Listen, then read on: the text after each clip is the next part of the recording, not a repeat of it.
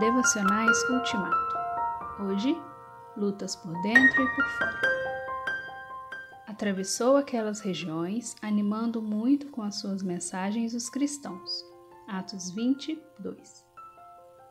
Mais de cinco anos depois de ter estado na Macedônia e Acaia, 50 depois de Cristo, Paulo se despede dos crentes de Éfeso e volta àquelas regiões. Teria visitado Filipos, Tessalônica, Bereia, Atenas e Corinto? Teria se encontrado com Lídia, com a adivinhadora e com o carcereiro em Filipos? Com as muitas senhoras da alta sociedade e Jazão em Tessalônica? Com os pesquisadores das Sagradas Escrituras de Bereia? Ou com os filósofos epicureus e estoicos, com Dionísio e Dâmares em Atenas?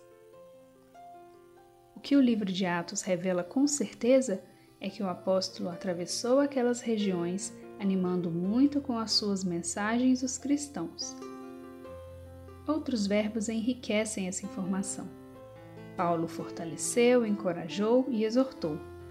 Fez isso detidamente e com frequência, por meio de mensagens, muitos discursos, muitas palavras, muitas alocuções e muitas exortações. A característica de Paulo é que ele ganhava almas e também cuidava delas. Porém, esse rico e abençoado ministério não foi fácil, como ele mesmo conta. Mesmo depois de termos chegado à província da Macedônia, não descansamos nada. Em todos os lugares houve problemas, lutas com os de fora e medo no nosso coração. Porém, Deus, que anima os desanimados, nos animou com a chegada de Tito 2 Coríntios 7, 5 e 6.